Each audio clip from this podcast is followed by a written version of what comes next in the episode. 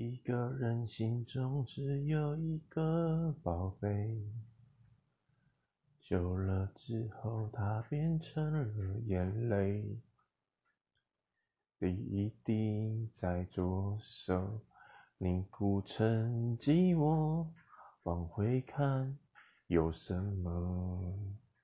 那女孩对我说：“说我保护她的梦。”说这个世界对他这样的不多，他渐渐忘了我，但是他并不晓得，遍体鳞伤的我，一天也没再爱过。